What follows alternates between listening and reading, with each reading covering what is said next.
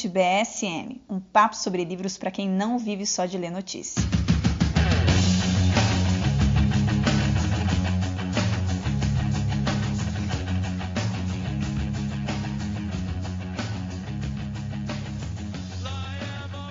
Olá, pessoal! Sejam muito bem-vindos a mais um podcast Estante BSM. Lembrando a vocês, ouvintes, que esse podcast faz parte do jornal conservador Brasil Sem Medo.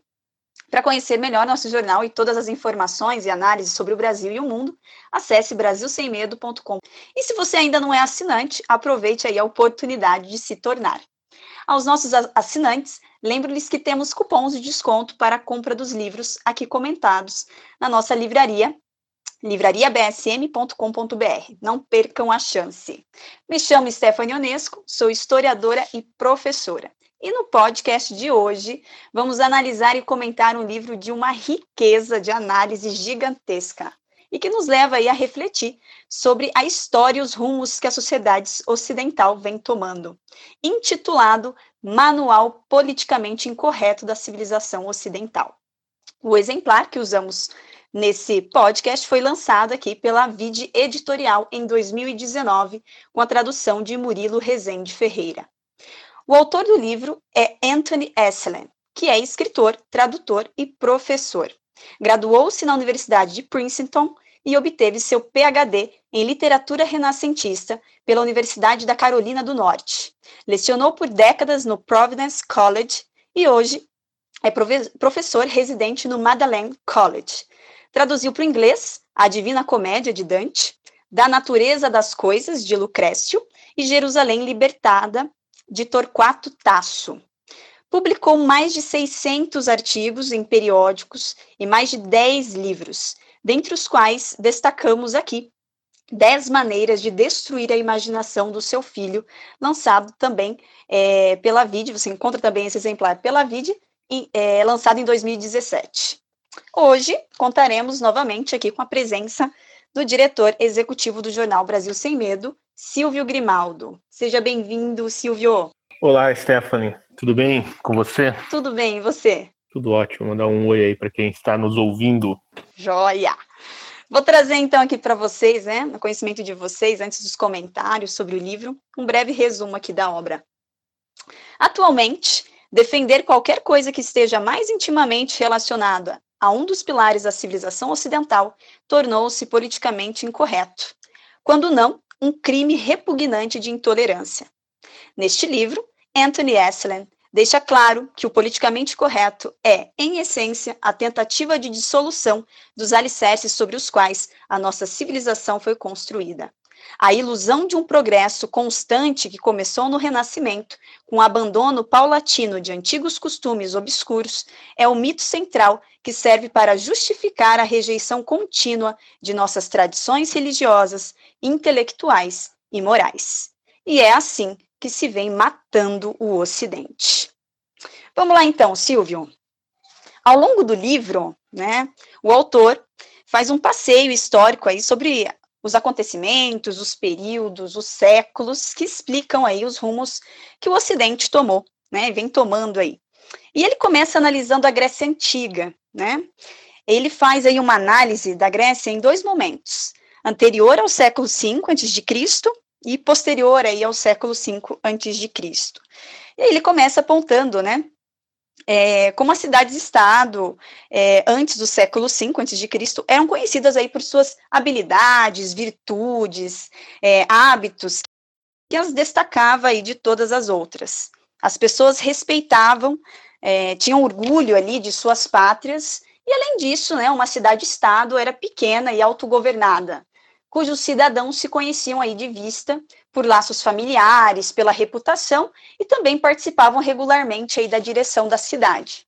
Inclusive ele até cita, né, um exemplo da obra, né, desse valor que se davam ali para as leis é, da cidade, quando ele cita ali Sócrates, né, que mesmo condenado à morte injustamente aí, né, por corromper a juventude ateniense, não tentou escapar, né? Então, aí a gente observa como a lei da cidade é, era, é, tinha um peso muito forte na vida das pessoas, né? Apesar de ter sido injustamente aplicada no caso de Sócrates, ela era por ele mesmo respeitada e até mesmo amada. E aí, né, o que, que acontece então? Né, o que, que leva aí, no caso, os atenienses a lamentar aí a sua integridade perdida? Ele começa a apontar, olha, a partir do século V, né, é, a ideia que até hoje a gente tem, que a gente tá, está, tá vendo no momento, a ideia de que o bem e o mal são socialmente construídos, meras convenções, ela começa lá na Atenas do século V a.C., com os sofistas, né, que é, disponíveis ali por certo preço, treinavam os jovens na retórica, preparando-os aí para o, preparando-os para os debates aí na Assembleia, e não necessariamente pautados pela verdade, mas pelo desejo de se destacar, né? E aí ele fala, olha, o homem grego do século V é, gostava aí de ouvir é, Protágoras, por exemplo, e a sua ideia de que o homem é a medida de todas as coisas. E concluindo aí que o bem e o mal, a existência e a inexistência de alguma coisa dependiam de como o homem o considerava, né? E além disso, ele vai falando ali outros, outros exemplos, Silvio, é, sobre. Ele até fala lá de Sófocles, né? É, então, no século, no quinto século, a gente vai ter ali os últimos dias de Sófocles bastante tristes, né, porque ele já alertava, né, apesar de louvar ali Atenas, que não deveria ser aceita a crença de que as leis cívicas pudessem desconsiderar as leis que são mais antigas do, é, que as cidades, tão antigas quanto o homem. Então ele fala um pouquinho ali, né, é, como foi se perdendo esse respeito às, às, leis da cidade, à própria tradição, o que levou a um relativismo moral é, que resultou na decadência da Grécia Antiga. Então, ele busca, né, lá atrás, na Grécia Antiga, esse, é, vamos dizer, esse germe, né, do relativismo. O que ele coloca é que a decadência moral de, de Atenas, que é o que levou, a, a, no final das contas, à destruição da, da, a, da, da, civilização grega, sobretudo com as guerras, né, que uhum. Atenas começou a perder, foi, foi uma espécie de arrogância né, do Exato. ateniense, né, quando os atenienses começaram a acreditar justamente nesse papo aí de que o homem é medida de todas as coisas. Uhum. Você fala, antes você tinha o que a Antígona diz, né, na, na peça do, do Sófocles, uhum. ela, ela diz o seguinte, né, ela, ela não, ela deve obedecer ao, aos os decretos do Creonte, né, que era o, o governante, o tio dela, né, né, o rei da cidade, mas ela deve mais obediência as leis não, não escritas, que essa é a expressão que ela usa, né? as leis não uhum. escritas que já existem desde antes do, dos homens uhum. e das leis da cidade. Ei, saco, calma aí que meu telefone começou a tocar aqui. E o que ele coloca, que eu acho sensacional, é que a partir desse momento, então, né, que os gregos começam a abandonar essa, essa crença que eles tinham na, nas leis não escritas, né, que, que, que, eram as leis assim, da tradição, que estavam acima das leis da cidade, que as leis da cidade acabavam, né, torna o governo da cidade de Atenas é, muito arrogante e orgulhoso. Sim. E até cita que logo depois de Péricles, que foi o, o grande rei da, da, democracia grega, né, assim, o grande governante, provavelmente o último grande governante de, Atenas, ele diz que eles começaram a acreditar num, num, conceito de justiça que era o da vontade dos poderosos, né? Ele até fala lá, né, do... É, cita acho que Protágoras, se não me engano. Isso. A justiça é meramente a vontade dos poderosos. Aí comentando, eu acho que, não lembro qual historiador grego que ele, que ele tá falando, contando a história de, das ações de, de Atenas em Milos, eu acho que é o Xenofonte mesmo comenta justamente isso, né? Com essa crença, né, de que a justiça é a submissão ao poder, eles cometem uhum. crimes bárbaros, né? Isso. E isso vai enfraquecendo moralmente a cidade, né? E acaba criando a, assim, uma, um ódio entre os seus vizinhos que vai ser, no final das contas, o um motivo de destruição e decadência de toda Atenas. Ele até, ele até cita aqui, né, eh, Silvio, sobre a própria questão da democracia, né?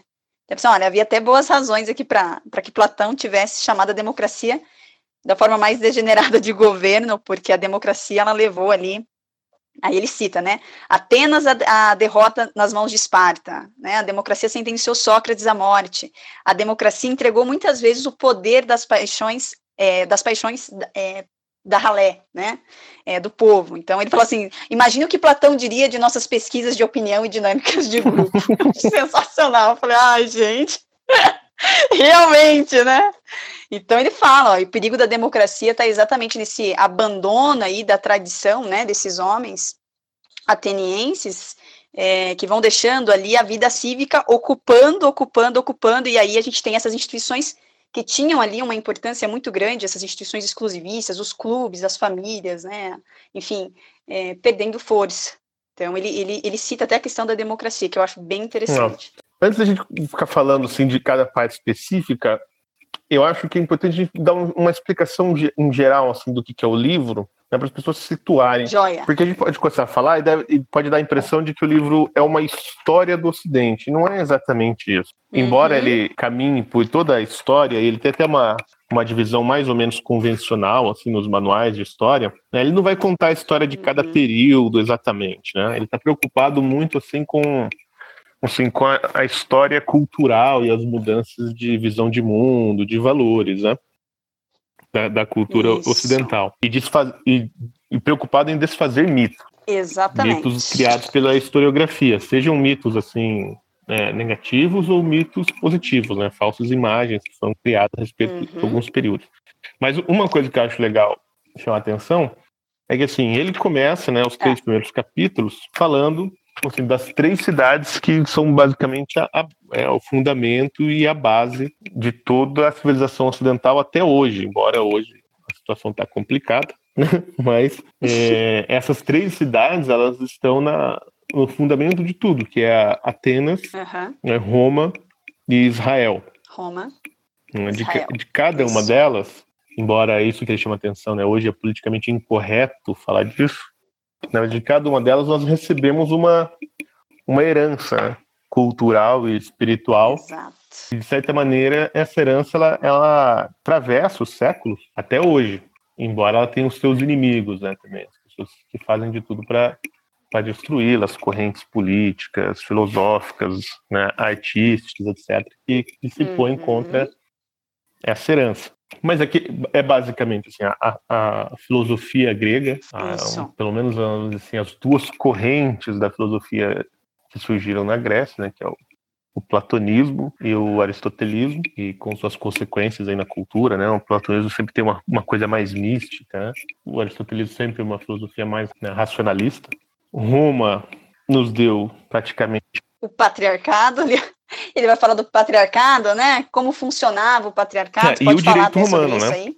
Pois é, ele, ele, trata, mas ele trata dessa questão do, do patriarcado também né, na Grécia. Por que, que a Grécia era de fato uma cultura superior e ela conseguiu fazer o que fazia? Daí ele fala assim, porque no final, no final tem até um capítulo uhum. que chama né, Um pai e não uma mãe. E uhum. Então, ele, fala, ele, comenta bastante sobre isso, né? A importância da educação dos meninos, o, o papel que teve de fato essa cultura patriarcal, né? Por que, que ela é importante, né? Como que essa autoridade, né, foi de suma importância aí para para o desenvolvimento aí, né, de Roma e da permanência dos 500 uhum. anos aí da República Romana.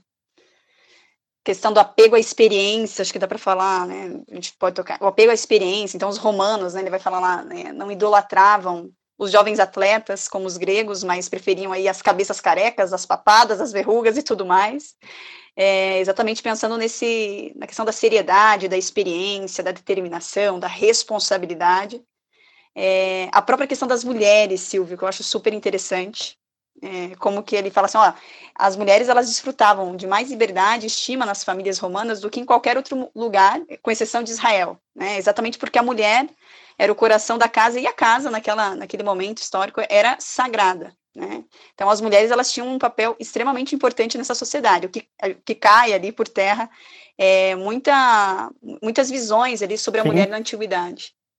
Então ele cita isso. é uma coisa legal que ele fala, que é chocante, né, a, a sensibilidade moderna, a estabilidade que a, a sabedoria tradicional cria em, contra, em contraposição a vontades democráticas, né?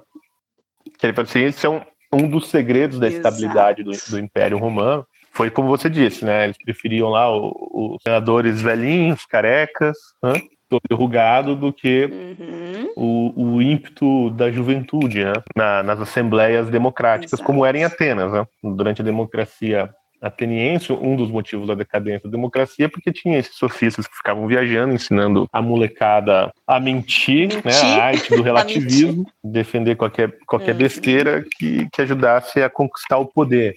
E Roma já era diferente, né? peso tradicional muito mais presente, né? Isso. né? Então, assim, o valor não era, não era um valor dado à democracia ou poder das pessoas escolherem, eles tinham bem claro de que isso ia dar confusão no final das contas.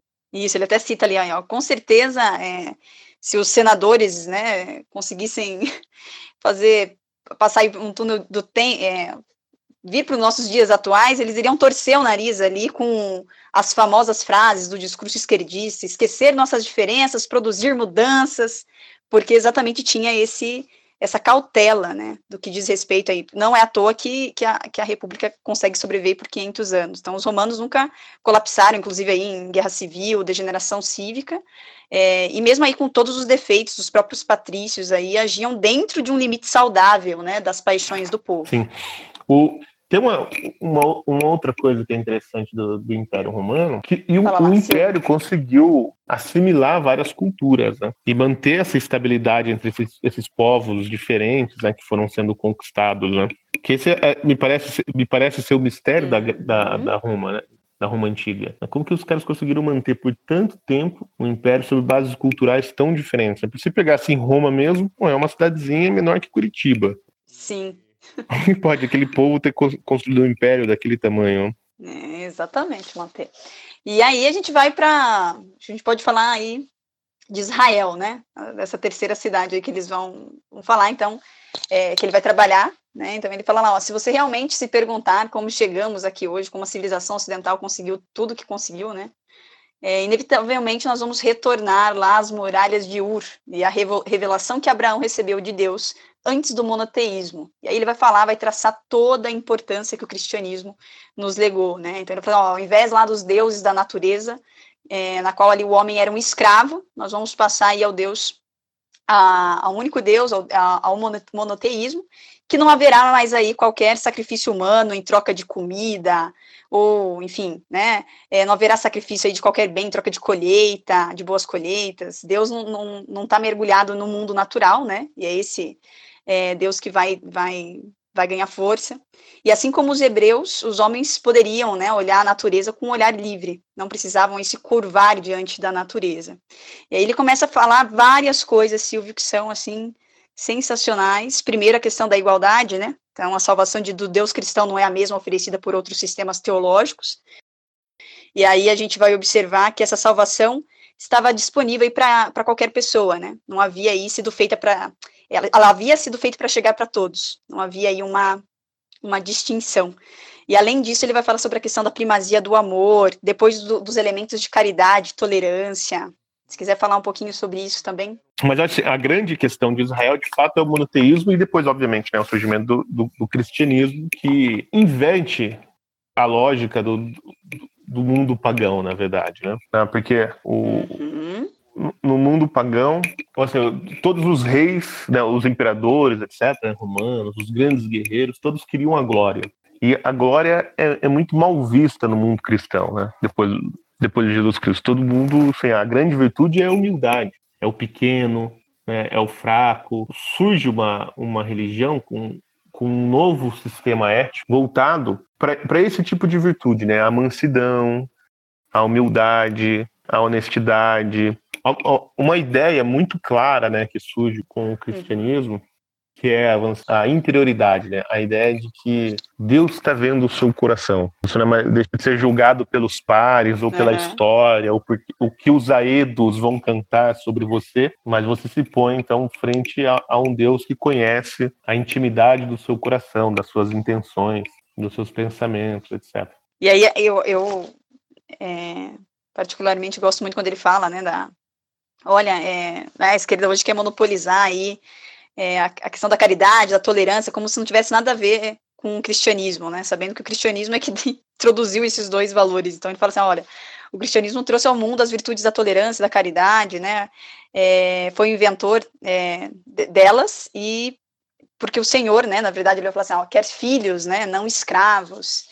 E aí ele fala toda uma é, vai destrinchando aí esses dois, esses dois valores, né? E ele fala, ó, secularistas e hipócritas defendem uma religião é, defensores de uma religião escondida podem se ofender, mas a caridade e o cuidado com os pobres são uma parte integral da nossa cultura devido exatamente ao cristianismo. É, simplesmente o cristianismo não existia isso. É, a ideia de, de, de caritas, né, de amor ao próximo, simplesmente não existia. Você podia até ter, obviamente, um, um afeto, né, um sentimento ali para as pessoas, para sua família, etc. Mas com um mandamento divino, divino, uma obrigação de, de não é só tratar bem o próximo, porque o, o que, que o cristianismo muda, né?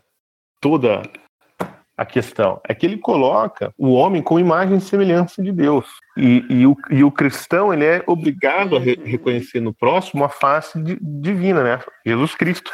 Até tem a passagem do Evangelho que Cristo diz que todos aqueles que fizerem mal a esses pequeninos estarão fazendo mal a mim. Toda vez que você humilha uma pessoa Sim. que é mais fraca, mais pobre, mais é, debilitada, humilde, etc., você é como se estivesse fazendo mal ao próprio Cristo. Então, quer dizer, isso muda completamente a história. Então, a, mesmo em, em, cidade, em sociedades hierarquizadas, no âmbito do, do, cristianismo, você é obrigado a reconhecer isso. Então, por exemplo, no, no Império Romano, ainda durante muito tempo, né, era aqui entre os patrícios e, e escravos, né, cidadãos escravos. Mas quando os escravos começaram a se converter, você ainda, você ainda tinha essa, essa divisão hierárquica. Mas a estrutura da cidade, da, da sociedade começou a mudar inteiramente. E, assim, um, e um cristão não podia tratar um, um escravo como um romano tratava. Mas não porque a, a, esse é o ponto, né, que acho que ele coloca que a, a grande diferença assim da dessa solidariedade politicamente correta contemporânea.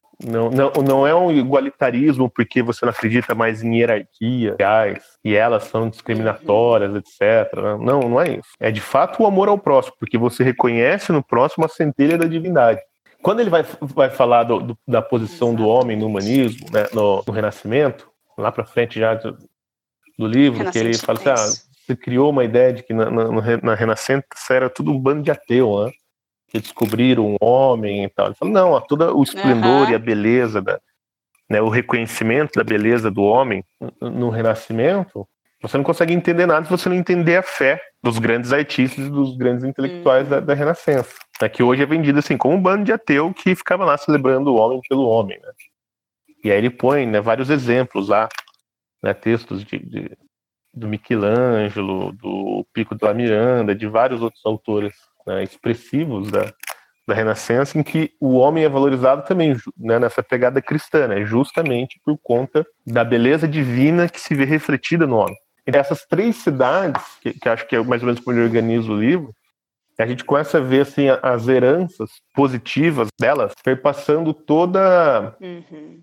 a história. Mas o que, o que é legal também é assim, que ele não fica só assim falando oh, como era legal a Grécia, como era legal Roma, como era legal Israel ele vai mostrando uma série de problemas também que havia, né?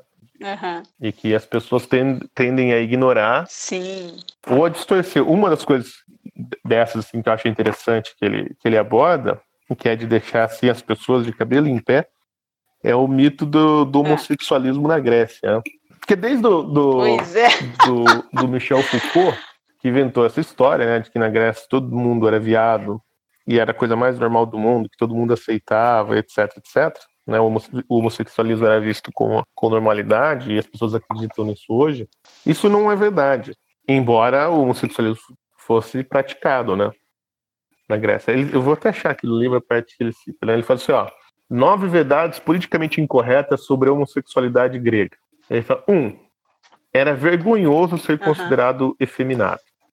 Dois, a efeminação incluía a busca constante do prazer sexual. Três, os homens adultos que tinham relações uns com os outros eram desprezados. 4. O fenômeno não pode ser compreendido fora das irmandades uhum. de sangue e das amizades masculinas, que na maioria das culturas não envolvem qualquer ato sexual. 5.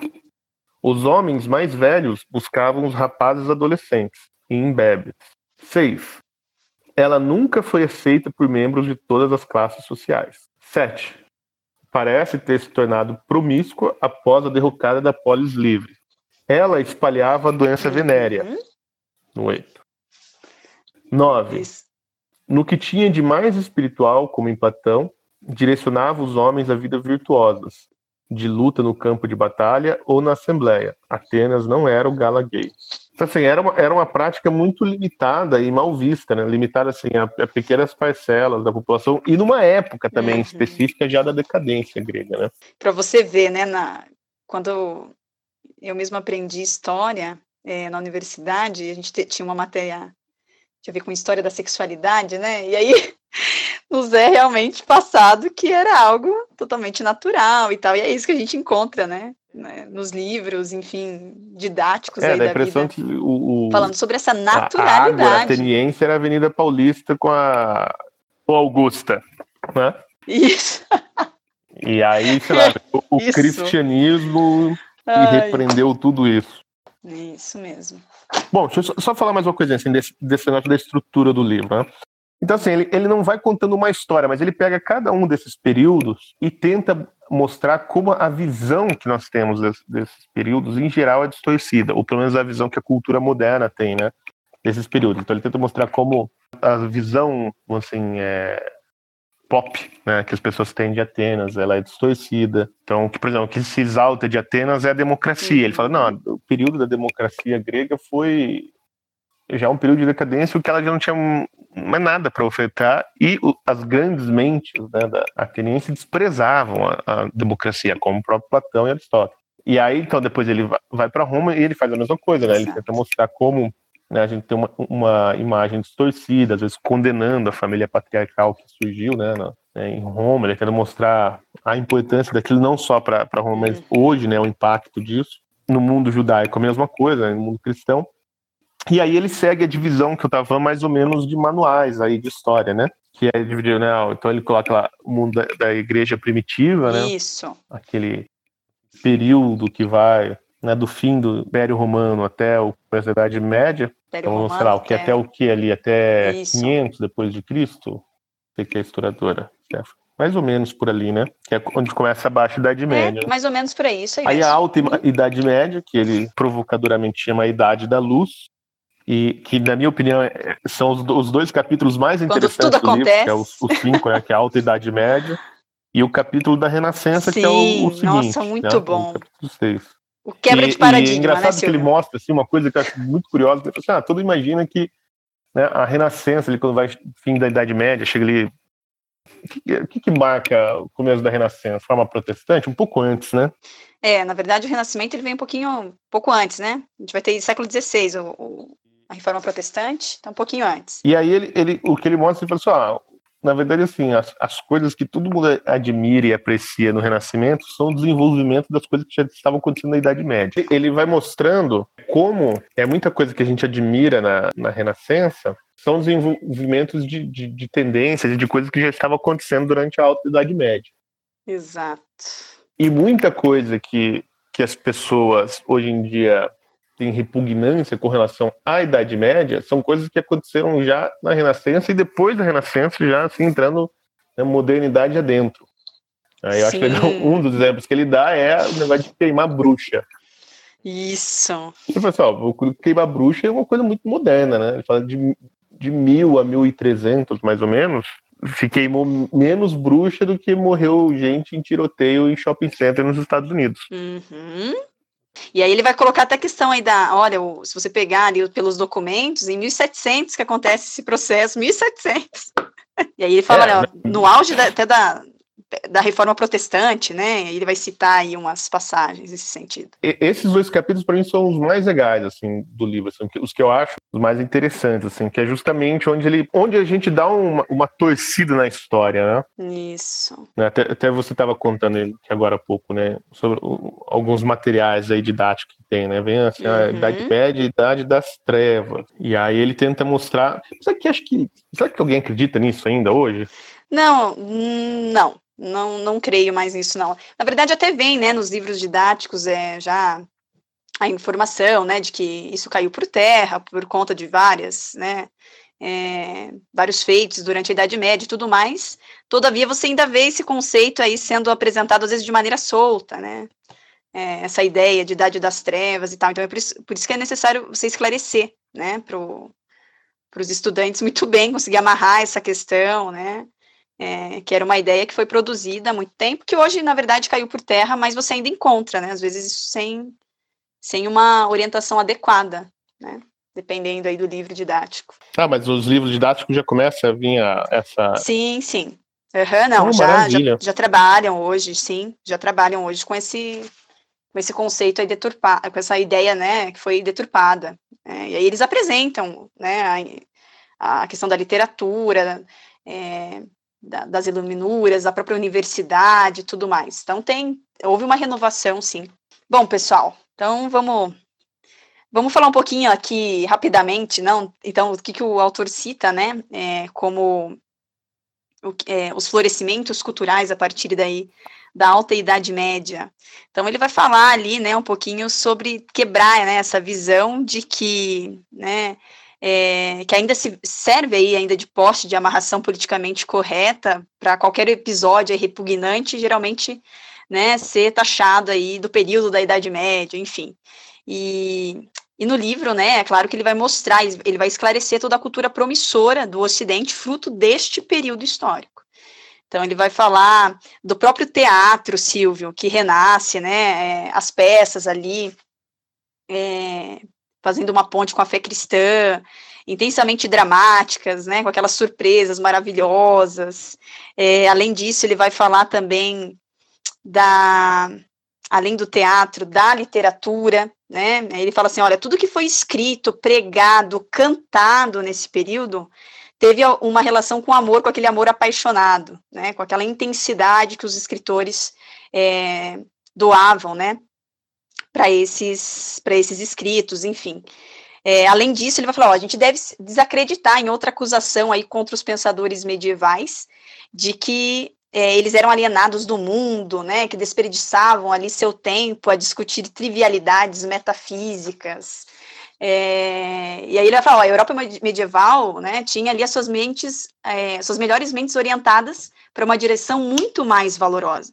Né? Então, dizer aí que ah, não havia cientistas e matemáticos naquele tempo é um erro, né? É, e além disso, né, ele vai falar ali a gente não pode se esquecer, Silvio, da própria universidade.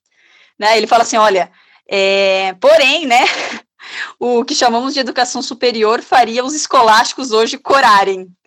Né? Ele fala: não estou falando de currículo, mas sobre o que, como a gente acabou se desviando da razão né, do seu fim.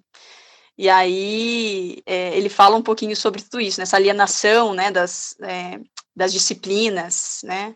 enfim.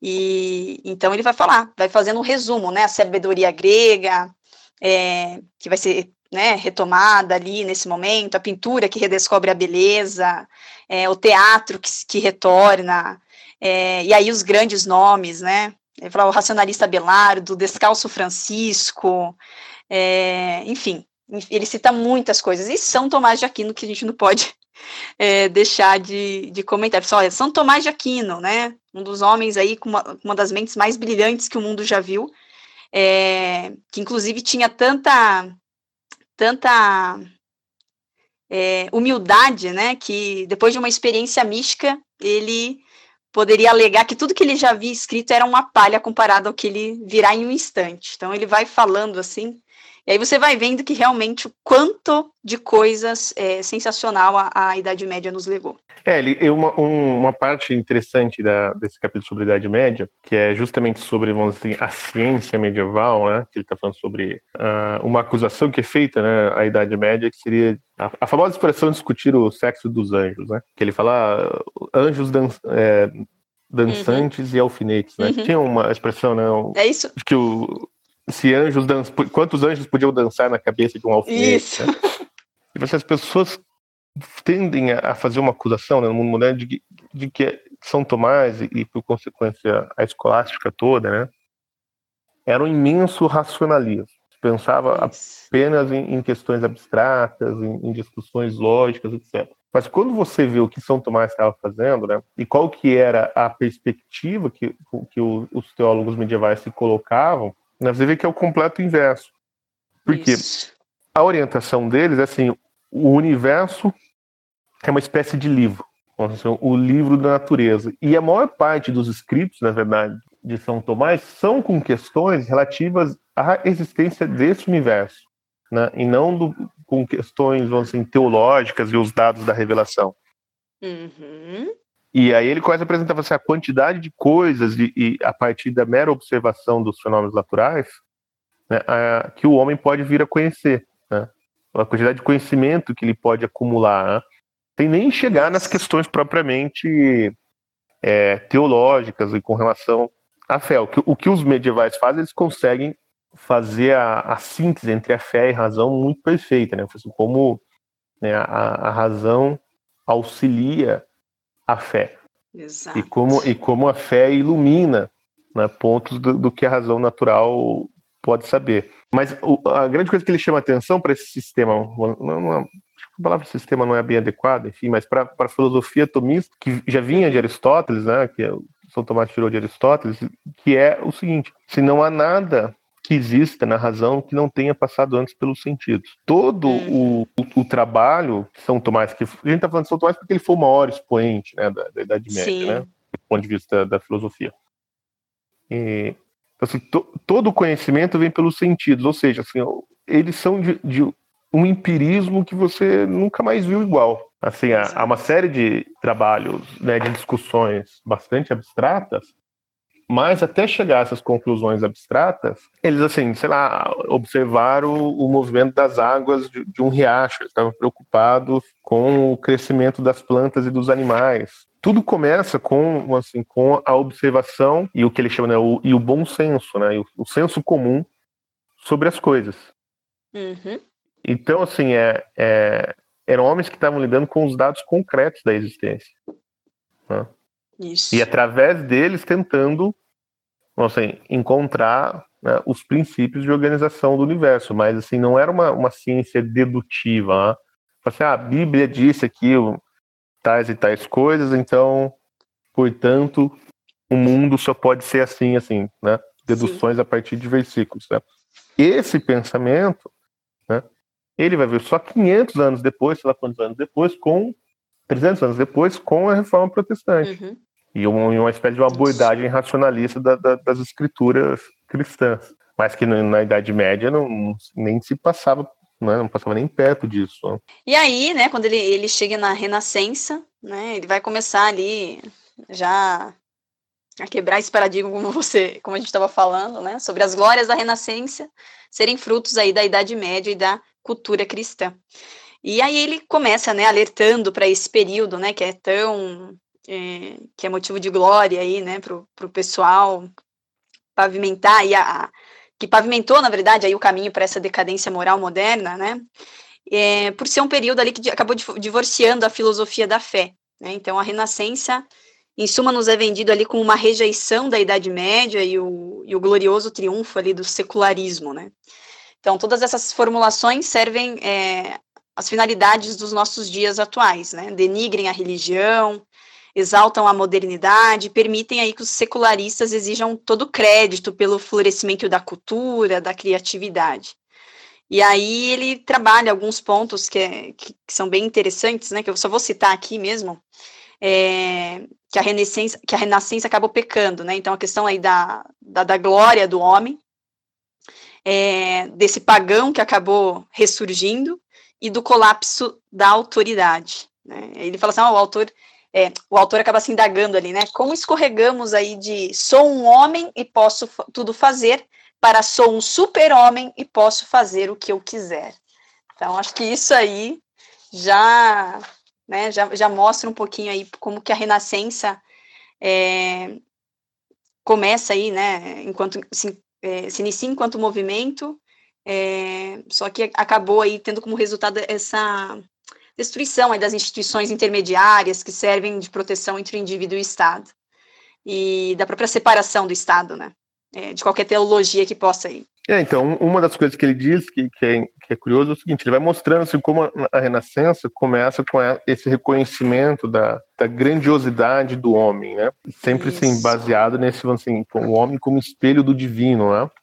Uhum. E aí uhum. nisso a Renascença acabava reconhecendo que de fato o homem podia tudo, podia, poder não no sentido moral, né, de ter permissão para fazer, mas de ter a capacidade, né, porque ele se reconhecia como é, feito a imagem e semelhança de Deus. Então você podia conhecer todas as coisas, né? embora a gente não tenha o tempo nessa vida para conhecer todas as coisas, mas a, a possibilidade estava em aberto. E, e, aí começa esse movimento então de, de confundir esse, né? Deus ser um, criado a imagem e semelhança de Deus e, portanto poder tudo com ser o próprio Deus Exato. e ter não é ter direito a tudo como é a expressão que ele usa ter que assim ó, o homem então passa a ser um super-homem e passa a fazer o que quiser né como é, bem é, exatamente é. Está falando de poder tudo e entre fazer o que quiser. E aí acontece uma coisa que é bastante curiosa. E a gente nunca mais vai se livrar disso, que é, assim, é a grande besteira né, que surgiu na Renascença, uhum. que é o fortalecimento da autoridade estatal. Uhum. Exatamente. Porque no final das contas, assim, se, o, se o homem pode tudo, ele pode fazer o que ele quiser, né, porque ele é o, é o critério para todas Sim. as decisões, é, o que, que você cai? Que era justamente o pensamento da Renascença. Você cai na ideia, né, no final da Renascença, da guerra de todos contra todos. Uhum. Porque se você não, não tem nenhuma autoridade acima do homem que diga o que ele pode ou não pode, quer dizer, uma autoridade acima, eu quero dizer no sentido transcendente, né? Você não tem mais a religião, nem mesmo a, tradição, como os gregos Sim. tinham, é, ou os romanos tinham, você vai ter que ter o quê? O Estado. Então ele, ele até fala, assim, ele fala assim, ah, as pessoas acham maravilhosa a Renascença porque nos livramos da autoridade da, igreja, mas caímos uhum. no, no, reino despótico e autoritário do Luís XIV. Do Estado. Uhum, isso. E, e, e, esse crescimento enorme né, e abusivo do Estado. Até chegar né, no iluminismo, no que é, iluminismo. é a, a apoteose do Estado. Né? Isso. Da autoridade estatal. Isso. Vendida então... para nós hoje como liberdade, né? Como o reino e, da liberdade. Exatamente, exatamente. E aí, nossa, é sensacional, gente, como né, é, ele vai desconstruindo isso, principalmente ali a partir do iluminismo, e aí todas a, as consequências ali que, que a gente vai ver de maneira muito visível século XIX século XX. Gente, olha, é realmente de tremer, viu? É, isso é uma coisa legal do, do livro. Tudo ele, ele, ele remete às consequências disso do mundo de hoje, né? Ele está falando lá da, né, da, da Roma da antiga, Grécia Antiga, tá isso, lá atrás. Como isso né, é, nos influencia hoje, tanto assim as crenças erradas né, que a gente tem a respeito de, desses períodos, como assim, as estruturas culturais que foram criadas pelos, pelos grandes homens né, de, desses tempos. Né? E como a gente comete hoje alguns erros que, sei lá, o, o, os atenienses já haviam cometido e levaram a, e levou à perdição da, da cidade, como os romanos já tinham cometido, né? Como várias besteiras que a gente faz hoje em dia que a gente acha que é a suprema novidade já estão por aí há 2.500 anos. E aí a gente vai para o iluminismo, né? Como o Silvio ali já deu é, sequência. Então ele vai falar, olha, a herança do iluminismo ela é ambivalente. Então se a gente lê, é, acaba cedendo crédito, né? Pelo progresso aí das ciências naturais, a gente também é, pode culpar por ter exigido que todo o conhecimento se expressasse apenas é, na ciência, né, na, nas fórmulas, nos dados, enfim. E aí ele vai observar, né, inclusive vai, vai citando aqui alguns momentos históricos, né? Ele fala, ó, a própria Guerra dos 30 Anos, né? Depois desse episódio, muitos pensadores europeus passaram a acreditar que a religião era essencialmente perigosa e divisiva. E aí restou um, é, no momento, nesse momento duas opções: absorver a religião no Estado ou dissociar a religião do Estado. Né, relegando ali as escrituras a uma interpretação simplesmente individual, né, é, e assim por diante. E aí ele começa a falar uma coisa, nossa, Silvio, que eu que eu particularmente fiquei assim, é, tinha, nunca tinha parado assim para pensar nisso. E aí ele fala, olha, no, no iluminismo, o homem invoca tanto a ciência como justificativa para tudo, que o racismo começa a partir daí.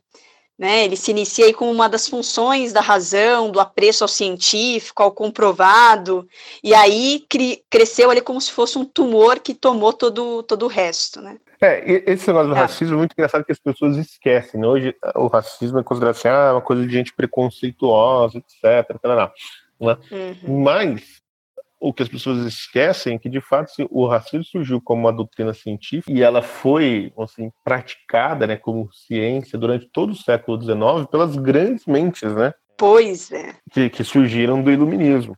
O, o Eric Fleming tem um livro, né, o conceito ah. de raça, que é justamente sobre isso, é mostrando como o racismo sempre foi uma doutrina científica. Uhum. Né? Ele não era uma coisa assim de gente é, atrasada, né, de reacionários malditos. Falando, não, isso aí é uma, isso é uma versão muito recente da história, né? Pois gente é. conservadora, assim, o racismo era, era a crença assim, da vanguarda da sociedade. Exatamente. Que veio na esteira do, do iluminismo. Chocante, assim, né? Pra... Eu mesmo, assim, na hora que eu li, eu falei, caramba, realmente, né? Você vai acabando. Cê, cê, a gente acaba ouvindo tantas coisas referentes ao racismo que é uma coisa mais moderna, que é uma coisa mais recente e tal, que você dissocia realmente do momento histórico que ele realmente nasce. Então, nossa, quando ele falou isso, eu falei, caramba, né? É, tô precisando é, realmente rever aí a, a, esse estudo, né? E caramba, é, é, surpreendente. E aí ele vai falando, né, galera? É, que a gente acaba separando, né, nesse momento aí do, do iluminismo, a antiga sabedoria acumulada, né, para nos submeter a algumas poucas mentes, né, com seus, é, enfim, né, com as suas cegueiras, com seus inconfessos pecados, enfim. E aí ele até cita o Edmund Burke, é, e aí que fala ali, né, um pouco sobre toda essa podri, podridão, né, que começa ali com a crescente aceitação desse, do materialismo, a crença que só existe matéria, né, a alma ali, caso exista, morre com o corpo, é, e aí, né, a gente acaba se esquecendo da tradição e nos lançamos aí ao, ao mar bravio, né, como ele diz aí. Então, quando esse pensamento universalista é aplicado localmente, né, sem qualquer consideração pela história, tradição, costume ou lealdade, que vai ser esse desapego que a gente observa definitivamente no, no iluminismo, a gente vai ter aí leis derrubadas, tribunais subvertidos, indústria sem, é, sem vigor, comércio e inspiração, sonegação, povo empobrecido. Cara, ele vai dando exemplos, Silvio, né? Você sabe, é de uma riqueza absurda. E você vai entendendo que realmente o iluminismo não é o que parece ser, né? É, pelo menos não é o que parece, porque tem esse lado, né? Tem essas questões aí conflitantes. Tem uma coisa que ele fala também, é, quando ele está ainda falando da Renascença, mas que é característica do, do iluminismo, sobretudo já na, na, Guerra dos 30 Anos, que ele fala o seguinte: hum. ó, antes você tinha, né, na, na Idade Média, a cavalaria medieval, que todo mundo acusa de ser corrupta, era só um bando de andando de cavalo vestido de capa. Uhum. Tá? Mas, assim, mas o que acontece? Você tinha as guerras entre os reinos e as disputas políticas, então elas se tra travavam no campo de batalha e eram feitas pela cavalaria. Né? Eram disputadas uhum. pela cavalaria. Então, eram soldados profissionais que ficavam lá um batendo no outro, quando quem sobrava com mais gente do seu lado ganhava. Isso com a Guerra dos 30 Anos, o que você começa? Você quase quer dizimar, é, dizimar a população civil, né, incluindo mulheres e crianças. Né? Entra todo mundo na guerra. O Estado né, moderno, é, iluminista, coloca todo mundo na guerra. E as, e as guerras começam a ser travadas dentro das cidades. Uhum. Né? Já não tem mais um campo de batalha, isso, mas ela já é assim, já é a guerra total, onde todo mundo participa, né? onde todo mundo é obrigado a defender o, o dono do Estado. Né? E ele fala assim, isso seria impensável né, na Idade Média, situação dessa. Não, cara, cada um, uhum. você, cada pessoa, cada caça tem sua obrigação na sociedade, né? Mulheres e crianças não devem ir para a guerra. E aí a gente vai para o século XIX, né? Século XIX e século XX. Meu Deus. Quanta informação, Silvio. Mas começando aí com o século XIX, né? Então o autor ele inicia aí é, fazendo até uma chamada, né? É, se a medida de uma cultura reside em sua suas máquinas e dinheiro e não em seus homens e pensamentos, então esse século assistiu a um progresso inigualável comparado aos séculos anteriores. E aí ele começa a falar, Silvio, sobre é, a, a, resposta romântica que o mundo dá nesse momento, que consiste em transformar a natureza em uma divindade, né? É, surge aí então a natureza como um conjunto completo de posições políticas, teológicas é, adornadas aí com os parâmetros do cristianismo. É, o, o, amor livre, é, uma ou ao menos uma relação mais igualitária entre homem e mulher, né, uma vida genuína, é, uma preferência pela espontaneidade em detrimento da lei e da intuição, enfim. É, e aí ele começa a falar, né, como a natureza pode, é, ter, pode sim ser devidamente honrada, desde que seja mantida em seu lugar, mas que essa adoração da natureza sem limite leva à adoração romântica do homem, e aí começa o problema, né? Porque é nesse momento que a gente tenta colocar o homem no lugar de Deus, né? E a ascensão do Estado vai ganhando aí cada vez mais força. É, nesse, nesse, a gente pode citar também, né, nesse, dentro desse capítulo, a revolução sexual, né, que ele vai vai falar é, de como o Estado é visto, e aí eu acho que é, que é essencial a gente destrinchar um pouquinho disso, né? Então, o Estado, se não encarado como objeto de adoração, ao menos encarado com, um, como um grande pra, pai próximo, né? Capaz de curar nossas feridas, nos lavar aí de nossos pecados, é, e aí ele reflete ali as elites intelectuais, os políticos, né? É, que sa eles sabem muito menos do que acreditam saber. Né? Ele fala, mas isso é ofensível aí para a classe política, né? Eles se formaram na universidade. Então, para eles, isso se torna é, ofensivo, né? E impor limites ao poder do governo, né, na concepção de muitos intelectuais hoje, é desacelerar o progresso, né? É, só que uma coisa que ele fala, assim, uma, uma frase que me marcou é: o problema é que o chefe dos ratinhos nunca revelam para onde estamos progredindo. Eita! Fala aí, Silvio. É. Ah, bom. Hoje é só, só você vê o que está acontecendo hoje com esse negócio de pandemia e lockdown. Né? Quer dizer, você tem uma, uma série de, de pessoas que simplesmente assim idolatram a decisão estatal. Né? O, e, e reforça assim, o fato de você discordar do que, do que autoridades estão falando já é motivo para você ser repreendido. Né? Então, por exemplo, antes você tinha essa crença no iluminismo e tal, né, no poder da razão e da ciência, e todo mundo achava que a ciência era, era a ciência, vamos dizer, positivista, né, era, seria a solução de todos os, os problemas do mundo. Né. No século XX, quando a gente percebe né, que o projeto né, é, iluminista deu errado e, e, começa essa grande uhum. suspeita com relação a, ao poder da ciência, de realmente dizer alguma coisa, o que, que você tem? Você tem só, no final das contas, a decisão do Estado, o poder estatal. Exato. Tá? Uhum. Então, você pega hoje esse, esse negócio da máscara, né? Que as pessoas devem ou não devem usar a máscara. Há um uhum. discurso que não é o discurso da ciência, é o que chama de cientificismo, né? Que é essa idolatria da ciência, mas fora do seu, do seu verdadeiro escopo, do seu verdadeiro alcance. Então, assim, é uma, é uma ideologia científica, na verdade, né? não é a prática científica. Então, o cientificismo diz lá que a, a, a máscara né, diminui a curva da, do, do, coronavírus, ou a máscara impede que as pessoas se contaminem, etc. Então, criou-se o fetiche da máscara. Esse uhum. discurso não tem nada científico, né? Até agora, a própria OMS não recomenda que pessoas que não, não sejam sintomáticas usem, né? Então, assim, a ciência está em disputa sobre máscara, né? Se faz bem ou se faz mal usar, ou se não tem efeito algum. Mas as, a autoridade estatal diz que as pessoas têm que andar. E se você não tiver de máscara na rua, hoje em dia, a pessoa já te olha como se você fosse um leproso. Exatamente. Ou como uma, uma, bruxa que deve ser queimada na fogueira. Uhum.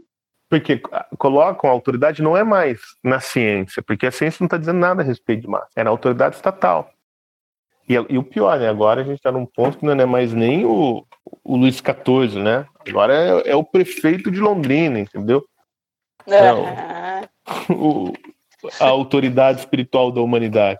Bom, aí fudeu tudo. E isso é. Quer dizer, é um movimento que vem né, do, do iluminismo e no, quando o iluminismo naufraga, como ele já tinha feito a demolição de todas as autoridades, só sobra a autoridade estatal. E aí a gente vem com o século XX, né? Que ele fala que é o século de sangue, né? Todos os horrores projetados aí no século XX com o crescimento do Estado.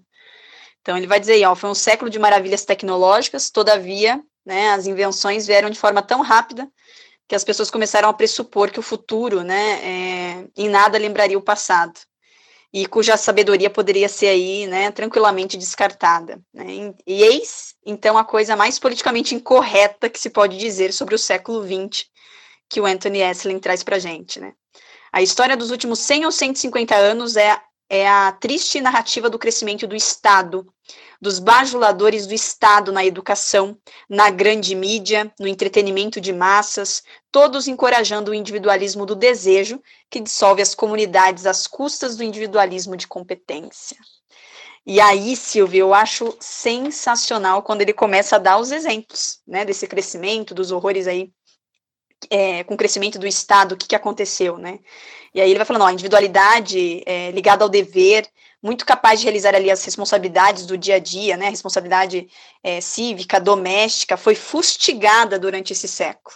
E aí ele vai citando alguns exemplos, né, como os, os homens e as mulheres comuns foram considerados incapazes de educar suas crianças, deixando a tarefa para especialistas que não eram por eles escolhidos. O lar deixou de, é, de ser ali sacrossanto e a figura do pai e da mãe já não era mais necessária. Né? Aí ele fala assim: olha, pensem no serviço social e nas agências de assistência social ligadas ao governo. Né? E o, o resultado foi exatamente esse rebaixamento do, da figura do pai e depois da mãe. As tradições caíram em desuso, né? É, essa tradição é que permite que um homem usufrua a, saber, saber, é, a sabedoria oriunda de milhões de experimentos passados. É, então, em todos os lugares que a gente olha hoje, a gente vê estadista, a gente vê intelectual na grande mídia, a gente vê artista, é, tratando a tradição hoje com deboche, né? É, e aí, por último, ele fala, né, a religião, né, por último, foi degradada a uma escolha pessoal. Né? Então, é, a gente vê que é uma guerra do indivíduo mesmo, né, contra a escolha soberana do Estado. Né? É isso que a gente acabou colhendo, né, e, e vendo isso de uma maneira muito, muito clara no século XX, né, o, Estado onipotente contra inimigos comuns, a família, a comunidade, o patrimônio nacional, a liberdade, enfim. E aí ele dá exemplos, Silvio, bem no final ali, sobre tudo isso, né? Então ele vai começar a falar sobre todos os horrores promovidos pelo crescimento desse Estado. Aí ele cita né, Hitler, Mussolini, Stalin, Lenin, Mao Tse Tung, e aí por diante. Então ele dá, gente, exemplos assim muito, muito, muito esclarecedores sobre esse momento aí, que é o século XX. O que, que você achou do livro, Stephanie? Fala Nossa, eu achei, gente, sensacional. Eu, como, como alguém da área de história aí, eu digo assim que não dá para ler um livro, esse livro em uma semana, né? A gente lê aqui porque a gente precisa fazer o podcast mais de maneira um pouquinho mais rápida, mas é um, um, livro que você destrincha muita informação, destrincha muita coisa, né? É muito rico. E para mim mesmo que consigo entender, né, essas, essas passadas históricas, é, mesmo que, que, eu entenda, para mim já foi um pouco né, difícil de acompanhar nesse sentido de. porque traz muita riqueza de informação. Né? Então é um livro, gente, olha, eu, particularmente, só tenho a agradecer aí, Silvio, por ter indicado aí para a gente trazer esse livro no podcast, porque, olha, é muito bom. Muito bom mesmo. É, esse livro é sensacional. Quer dizer, o, o Anthony Zolin, ele é um autor, assim, impressionante, né? Completo, né? É, é um sujeito de uma cultura excepcional. Ele, ele escreve muitíssimo bem. Né? A gente perde um pouco na, na tradução, né? Como toda uhum. tradução, mas ele escreve muito bem. É divertido, né? Ele é bem irônico. Sim. Mas ele conseguiu fazer um livro que é uma espécie assim, de, de, livro de polêmica e até mais ou menos um pouco introdutório. Uhum. É, mas ele não é um livro de maneira alguma superficial. Né? Exatamente. É, nem, nem, banal, né? Ele não é um livro banal, uhum. assim, não é um livro tolo. E acho assim, tem muito, muito, muito conservador, gosta de falar, ah, não, tem que defender os valores do Ocidente, os valores judaicos cristãos, etc. Mas não, não tem consciência do que está falando. Né? Às vezes o sujeito está confundindo isso com aquela imagem da família do, da, do comercial de margarina no pós-guerra, sabe? Uhum. Uhum. Né? Sim. E não, não tem muita noção assim do que são de fato esses valores que, que construíram o Ocidente. Isso, não tem aprofundamento. Né? É, eu não conheço um, um livro melhor assim para mostrar o que é isso, né? Assim, como uma espécie uhum. de um, um, resumo, né, do que, que é que compõe assim, esse universo cultural e, e tradicional, né, do Ocidente que, que vale a pena ser mantido, né? Que é, assim, é uma mistura de, de cultura, religião e, e, memória histórica, né? Isso. E memória do que as pessoas, né? Do que assim, o, o tanto de, de, de, pessoas que tiveram que, que sofrer, morrer e, e fazer coisas muito criativas, né? desenvolver soluções, etc uhum. para a gente estar tá aqui hoje, né? Isso mesmo. Então, embora assim, a gente tenha falado, não, não é um livro de história, é um livro que ele muda toda a nossa maneira de ver a história.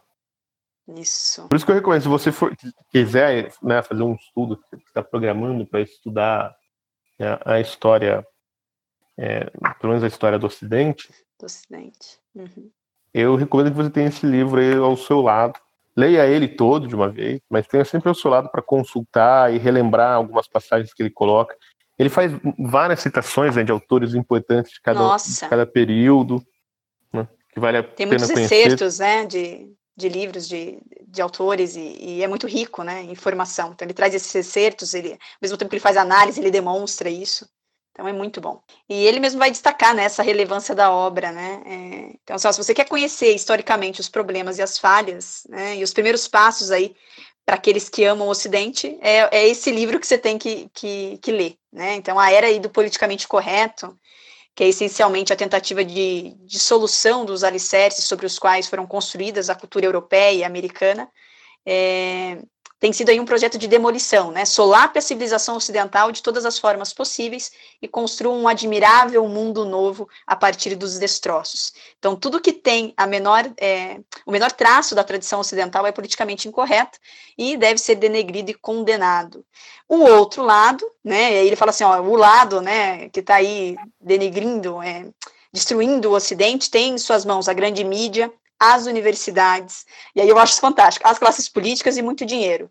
Mas, felizmente, nós temos do nosso lado milênios de história e algumas armas poderosas, como Aristóteles e Agostinho Burke e Eliot. Ah, eu acho fenomenal isso aqui. é, é Olha aqui, ó, meu, nossa, é demais, assim, é estimulante, assim, demais. É, vocês têm o dinheiro, o show business, a imprensa, bom, mas nós temos a verdade. Exatamente, a gente tem história, a gente tem grandes mentes aí que, que fizeram, né, que, que deram, fizeram possível, né, todo esse legado do Ocidente. Então, gente, ó, vale a pena, é um livro muito bom. Vamos para as indicações, Silvio? Vamos lá. Então, vamos lá, galera. Ó, tem um, um livro aqui que é bastante bacana, né, que vai falar um pouquinho, né, também sobre, vai nessa linha, né, que é o lado certo da história, que tem na nossa livraria, é, como a razão e o propósito moral tomar, é, tornaram o Ocidente grande, do Ben Shapiro, né, então esse livro é uma crítica aí destemida do autor, do Ben Shapiro, sobre os motivos aí que fizeram muitos de nós ali se perderem, né, do propósito moral que nos leva ali a ser pessoas melhores, né, e, e relegar aí o dever sagrado de trabalharmos aí para um, um bem maior, né. É, então, como um grito aí de alerta mesmo e um conclame espiritual, esse livro é, um, é, um, é o primeiro, vamos dizer assim, é um importante aliado aí para a gente entender como se resgata a nossa civilização para a margem direita da jornada aí, né?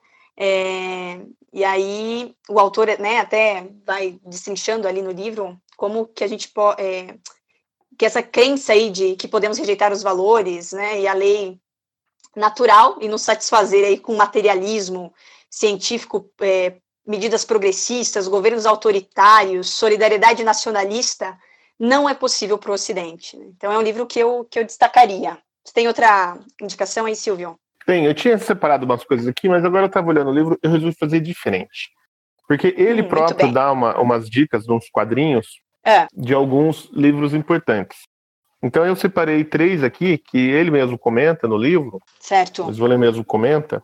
E eu vou uhum. falar desses três porque são três que tem que, que a gente também tem na, na livraria. Beleza. Então, o primeiro deles, que eu acho o mais importante, acho que todo conservador tem que ler, e a gente eventualmente até vai fazer um podcast sobre ele, é o livro do Burke, Reflexões sobre a Revolução na França.